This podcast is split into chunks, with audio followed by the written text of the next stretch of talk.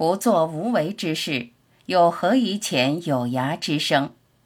陈道明。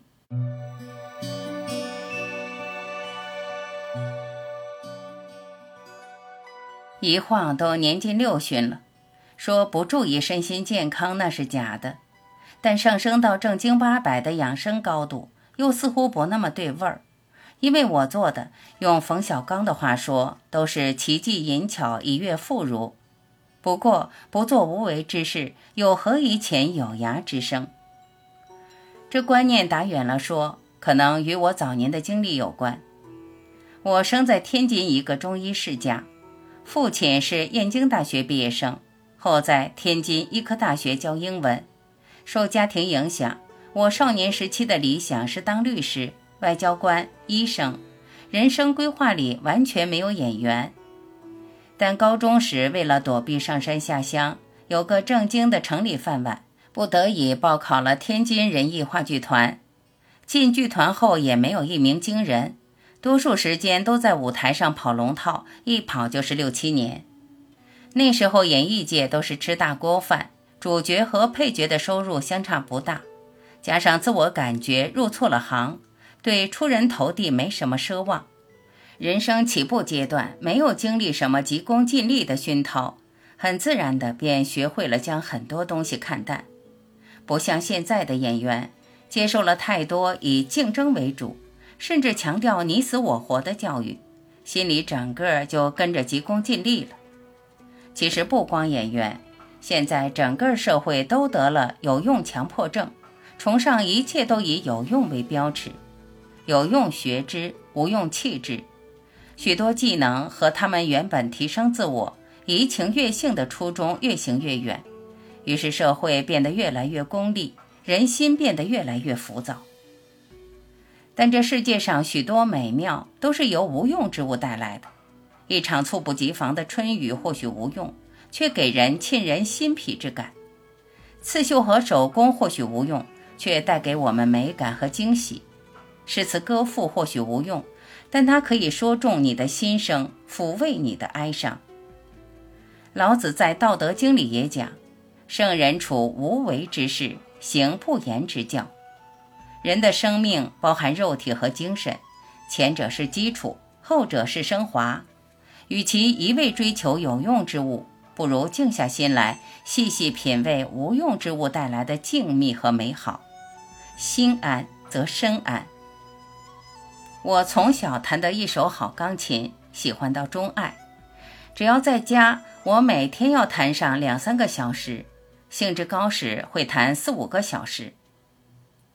我有一台珍藏版电子钢琴，无论去哪儿都会带着。在外拍戏间隙，就会用它来代替钢琴。有时碰巧剧组有设备，也会弹弹手风琴，吹吹萨克斯。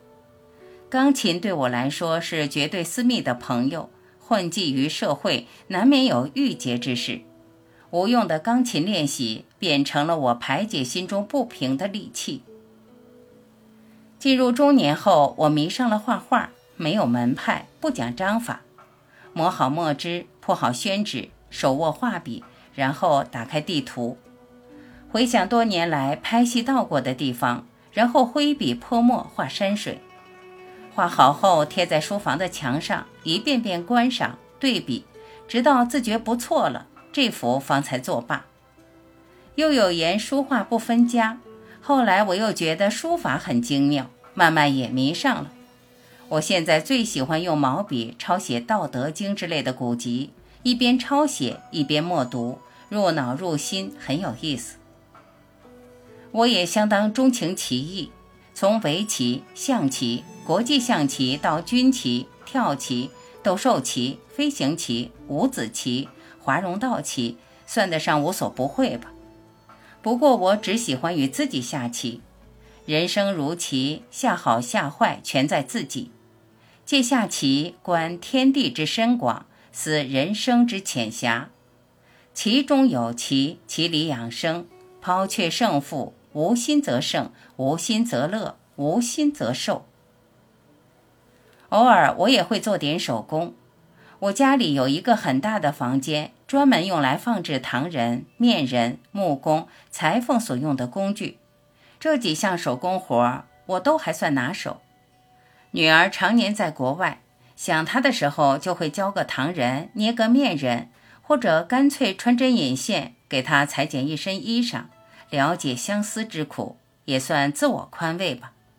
当然。我更乐意干的是为妻子缝制各种皮质包包。我妻子四年前退休了，喜欢弄点十字绣之类的。有时我们夫妻俩就同坐窗下，她绣她的花草，我裁我的皮包。窗外落叶无声，室内时光静好，很有一种让人心动的美感。其实我最大的梦想是写杂文。在现当代作家里，我最喜欢鲁迅的杂文。鲁迅全集我全部读过。在阴雨天，我愿意一个人写东西，但写杂文一直没有尝试过，觉得很难。要有一个环境和心境，先要把心洗干净，无杂念，看着窗外的飘雪，身上披着棉袄，身后一盏纸糊灯罩的灯，一支烟燃着，但不熄。手里一支沉甸甸的笔，写一句思三思，踱五步，方可出杂文。有人说工作那么忙，时间那么紧，去哪儿找闲情逸致？其实还是鲁迅的那句话：时间就像海绵里的水，只要挤，总是有的。我这个人不沾烟酒牌，不喜欢应酬，从不光顾酒吧、歌舞厅之类的娱乐场所，很少参加饭局。即使参加，一般也不超过半小时。工作之外，剩下的便只是读书、练字、弹琴、下棋，为女儿做衣服，为妻子裁皮包了。这些或许都是奇迹阴巧、以悦妇孺的事儿，远不如一场饭局来得更有用。但人活着，需要给自己的心灵安一个家，让自己保持自我、本我、真我。无用方得从容，洁净如初的心灵及丰富多彩的精神世界，才能成就百毒不侵的自己。心没病，身体自然安康。如果要说养生的秘密，这就是我越活越年轻的奥秘。